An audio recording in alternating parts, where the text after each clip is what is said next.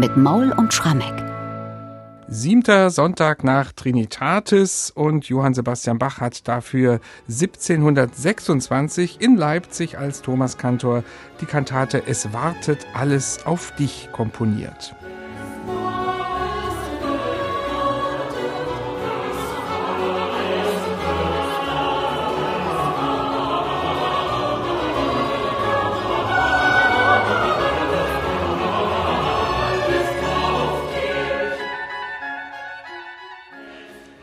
Bei dieser Kantate, aus der wir hier gerade ein Stückchen aus dem Eingangschor gehört haben, müssen wir unbedingt, Michael, zuerst über den Text reden. Das beginnt ja zunächst so wie so ein bekanntes Tischgebet. Es wartet alles auf dich, dass du ihnen Speise gebest zu seiner Zeit. Und danach wimmelt es in diesem Kantatentext nur so von herrlichen Natur- und Schöpfungsmetaphern. Also der Dichter, der hat da ganz gezielt Psalmzitate verwendet und besonders einen Psalm da in den Mittelpunkt gestellt. Genau, damit geht's los, lieber Bernhard. Psalm 104, Verse 27 bis 28. Dem Kenner gilt der Psalm 104 als der Schöpfungspsalm. Also da wird der Schöpfer, also Gott gepriesen, der letztlich für uns alle sorgt. Und deswegen müssen wir uns eigentlich um die irdischen Dinge nicht so sehr sorgen, sollten aber Sorge tragen, dass wir dem Schöpfer vertrauen. Und das ist eigentlich schon der ganze Gegenstand der Kantate. Also es ist ein Stück, in dem es letztlich darum geht, dass Gott, der Schöpfer, uns das täglich Brot gibt, und das kommt nicht von ungefähr, denn schauen wir auf den Evangeliumstext, liest man da die Speisung der 4000 aus Markus 8, Verse 1 bis 9, eine wundersame Brotvermehrung, die in dem Fall nicht Gott, sondern sein Stellvertreter auf Erden, Jesus Christus, vorgenommen hat.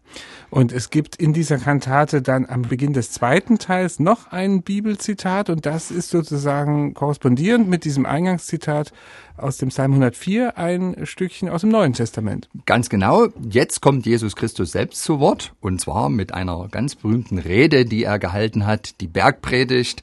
Hier ein Abschnitt daraus aus Matthäus 6, Verse 19 fortfolgende.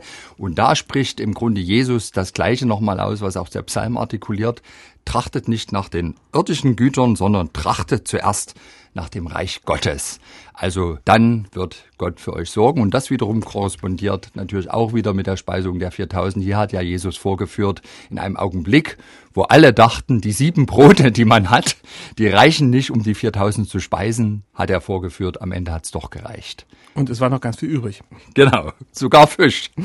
Wir befinden uns mit dieser Kantate ja am Beginn schon des vierten Amtsjahres von Johann Sebastian Bach, also im Sommer 1726. Wo stammt denn dieser sehr bildreiche Text dieser Kantate her? Kann man dazu was sagen? Ja, in diesem Fall können wir es mal sagen. Es ist fast noch ein Mr. X, aber wir wissen zumindest, wo er herkommt. Diese Kantate gehört in eine große Reihe von insgesamt 25 Kantaten, die weitgehend nicht von Bach selbst stammen, sondern von seinem Vetter, dem Meininger Hofkapellmeister Johann Ludwig Bach. Von dem hat Bach also in der ersten Jahreshälfte 1726 sehr, sehr viele Kantaten hier in Leipzig wieder aufgeführt. Und wir wissen seit einigen Jahren, dass die textlich auf einem Jahrgang beruhen, der in Meiningen wahrscheinlich im Jahr 1704 schon entstanden ist. Man glaubt auch, dass der Meininger Herzog höchstpersönlich, Johann Ernst, ihn gedichtet hat. Und Johann Sebastian Bach, wie gesagt, hat viele dieser Erstvertonungen von seinem Vetter Johann Ludwig Bach hier musiziert, hat aber eben einzelne Texte dieses Jahrgangs dann selbst in Musik gesetzt und dazu gehört unsere Kantate. Es wartet alles auf dich. Und diese Kantate beginnt mit einem wirklich wieder großdimensionierten Eingangschor. Also allein das Orchestervorspiel, das dauert, man glaubt zunächst, man ist in einem Instrumentalkonzert Ganz und freut genau. sich dann, dass der Chor noch dazukommt. Wieso dieser große Eingangschor? Hat das vielleicht auch mit dieser textlichen Gestaltung zu tun? Du meinst also sozusagen, es wartet, es wartet alles genau. auf dich, Chor, dass du endlich einsetzt? Wie auch immer. Ja, das könnte man vielleicht so deuten. Also auf jeden Fall zeigt der Chor den Bach auf der absoluten Höhe seiner gestalterischen Möglichkeiten in Sachen Architektur eines Eingangschors. Du sagst ganz richtig, das geht eigentlich erstmal los wie ein Instrumentalsatz. Wir haben da die Streicher, die munter mit den Oboen konzertieren, unterschiedliche Themen einbringen, miteinander vermengen.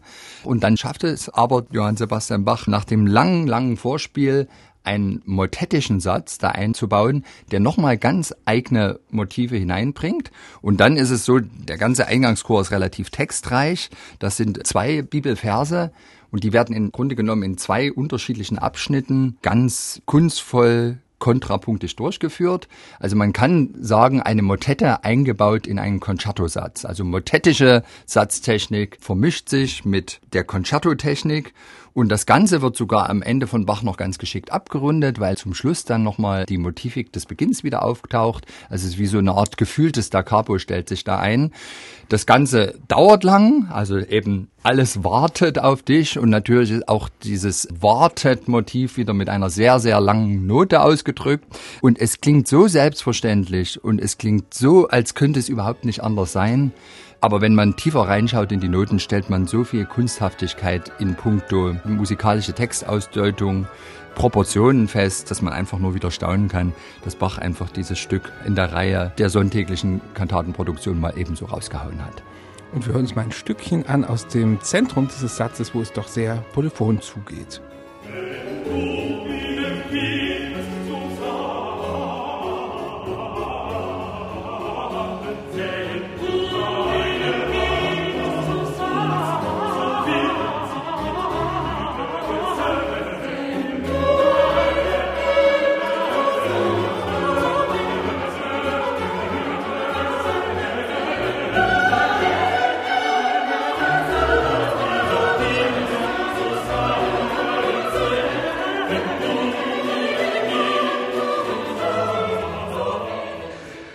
Also viel gleich im Eingangschor. Und ich würde gern, bevor wir auf andere Teile dieser Kantate eingehen, nochmal gleich auf den Beginn des zweiten Kantatenteils schauen, denn da ist dieses große Christus-Zitat, also die Vox Christi spricht da. Kannst du dazu gleich mal ein bisschen schwärmerische Worte finden? Ja, na, wenn man das hört, denkt man, wow, das ist ja der Jesus, den ich aus der Matthäus-Passion kenne. Also die Worte aus der Bergpredigt ganz zentral, darum sollt ihr nicht sorgen, noch sagen, was werden wir essen, was werden wir trinken, womit werden wir uns kleiden. Nach solchem allen trachten die Heiden. Denn euer himmlischer Vater weiß, dass ihr dies alles bedürfet. Und Bach schreibt hier eine musikalische Gattung, wo es wieder schwer ist zu entscheiden, ist das noch Arioso oder ist das schon Arie? Am Ende ist es irgendetwas dazwischen. Also mit großer Autorität, begleitet von Streichern und einer sehr kleingliedrigen Thematik, ist das ein Jesus, der singend spricht. Viele Worte werden wiederholt, viele Floskeln werden wiederholt, schlicht und einfach deshalb, weil es natürlich eine ganz, ganz zentrale Aussage der Bergpredigt ist und in wunderbarer Weise natürlich korrespondiert mit diesem Wunder der Brotvermehrung, das Gegenstand des Evangeliumstextes ist.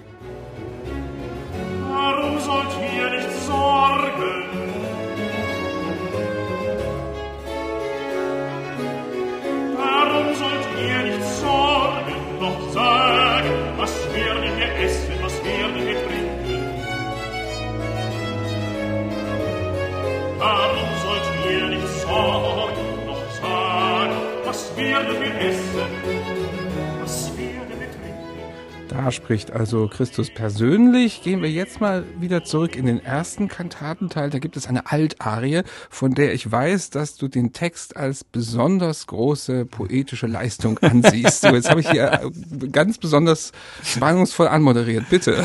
naja, letztlich in dem gesamten Kantatentext wimmelt es von Bildern, die die Schöpfung darstellen, das Wunder der Schöpfung, die viel eben von Speise, von Essen, von Trinken handeln. Es geht schon los im ersten Rezitativ. Da heißt es, was Kreatoren hält das große Rund der Welt. Schau doch die Berge an, da sie bei tausend gehen. Was zeuget nicht die Flut, es wimmeln Ström und Seen, der Vögel großes Heer zieht durch die Luft zu Feld. Wer nähret solche Zahl?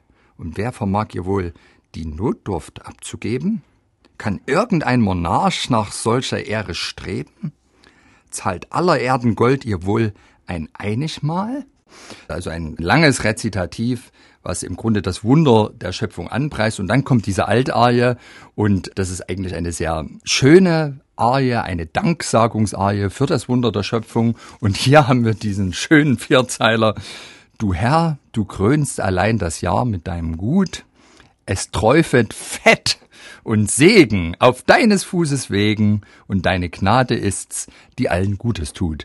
Letztlich perfekte Worte auch mal, um Erntedankfest zu feiern oder so. Ja, das träufet Fett und Segen auf allen deinen Wegen. Das ist schon irgendwie sehr plastisch und von Bach in einer sehr beschaulichen und in Wellnessmusik gekleideten Arie in Szene gesetzt.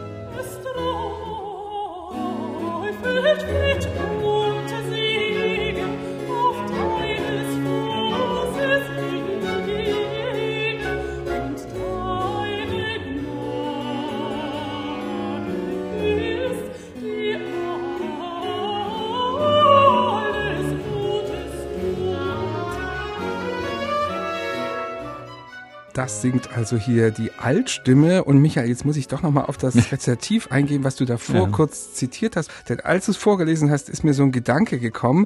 Es steht da, wer nähret solche Zahl, also gemeint sind die Vögel im mhm. Himmel. Und wer vermag ihr wohl die Notdurft abzugeben? Und dann kommt der Satz, kann irgendein Monarch nach solcher Ehre streben? Und jetzt muss man ja sagen, das ist in Leipzig. Mhm. War das vielleicht ein Seitenhieb nach Dresden? Denn dort saß ja der Monarch.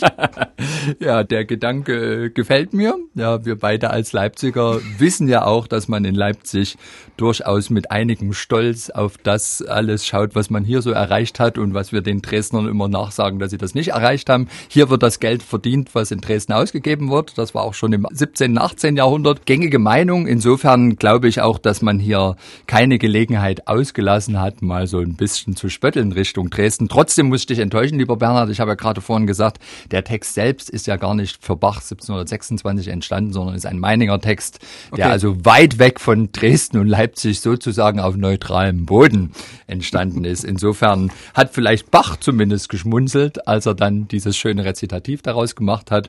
Und vielleicht hat man sich stumm unten in den Kirchenbänken angeschaut und etwas spöttisch Richtung Statthalter, das war der Vertreter des Kurfürsten, geschaut. Sehr gute Antwort, denn wir werden ja auch in Dresden gehört. Bitte nehmen Sie es nicht persönlich. Es gibt in dieser Kantate noch eine zweite Arie, das ist dann eine Sopranarie im zweiten Teil. Teil, die sehr, würde ich mal sagen, nachdrücklich zuversichtlich einen Text gibt. Was gibt es zu der noch zu sagen? Gott versorget alles Leben, heißt es da. Ja, eine Sopranarie im Duett gewissermaßen mit einer Solo-Oboe. Ich finde, es ist eine Hymne auf die Schöpfung. Gott versorget alles Leben, was hienieden odem hegt, sollt er mir allein nicht geben, was er allen zugesagt. Also das ist der A-Teil und das macht Bach wirklich in einer hymnischen Art und Weise. Bach hat ja manchmal Themen, die man sich nicht ganz schnell einprägt, aber diese Arie hört man einmal und die prägt sich ein. Allerdings gibt's dann einen schönen Kontrast im B-Teil, da wird's dann plötzlich etwas bewegter und das ist auch wieder anhand des Textes zu erklären. Weicht ihr Sorgen, seine Treue ist auch meiner eingedenk und wird ob mir täglich neue durch manch Vaterliebs Geschenk.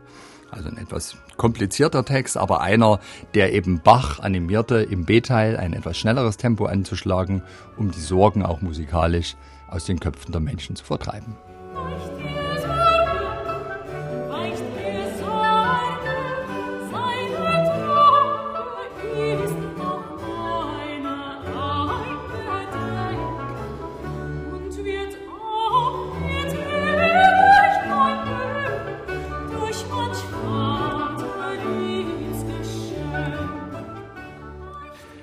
Eine sehr schöne und geschlossene Kantate. Diese Kantate, es wartet alles auf dich. Bach hat die Musik dieser Kantate selbst ja sehr geschätzt und einige Teile davon später nochmal übernommen in eine dieser Messen der 30er Jahre, in die G-Moll-Messe. Ich möchte zum Schluss fragen, Michael, eine Kantate, die uns sehr glücklich macht. Es gibt keine Hölle, es gibt keinen Satan, es gibt keine Sünde. Gibt es das überhaupt sehr oft bei Bach? Eine völlig sorgenfreie Kantate? Na, nicht so häufig, aber hier lag es natürlich nahe, angesichts dieses Evangeliumstextes, der ja ganz klar zum Gegenstand hat, trachtet nach dem Reich Gottes und nicht nach den irdischen Gütern. Gott sorgt für euch. Das musste ja dann auch musikalisch so überzeugend sein, dass man hier gewissermaßen, ja, ich sage jetzt mal ganz platt, das musikalische rundum sorglos Paket bekommt und einfach mit festem Gottvertrauen aus der Kirche herausgeht. Ich glaube, das ist die Zielstellung für Bach gewesen war sicherlich auch die Zielstellung der Predigt, die ja auch über die Speisung der 4000 erfolgte. Und insofern ist das funktionale Musik vom Allerfeinsten.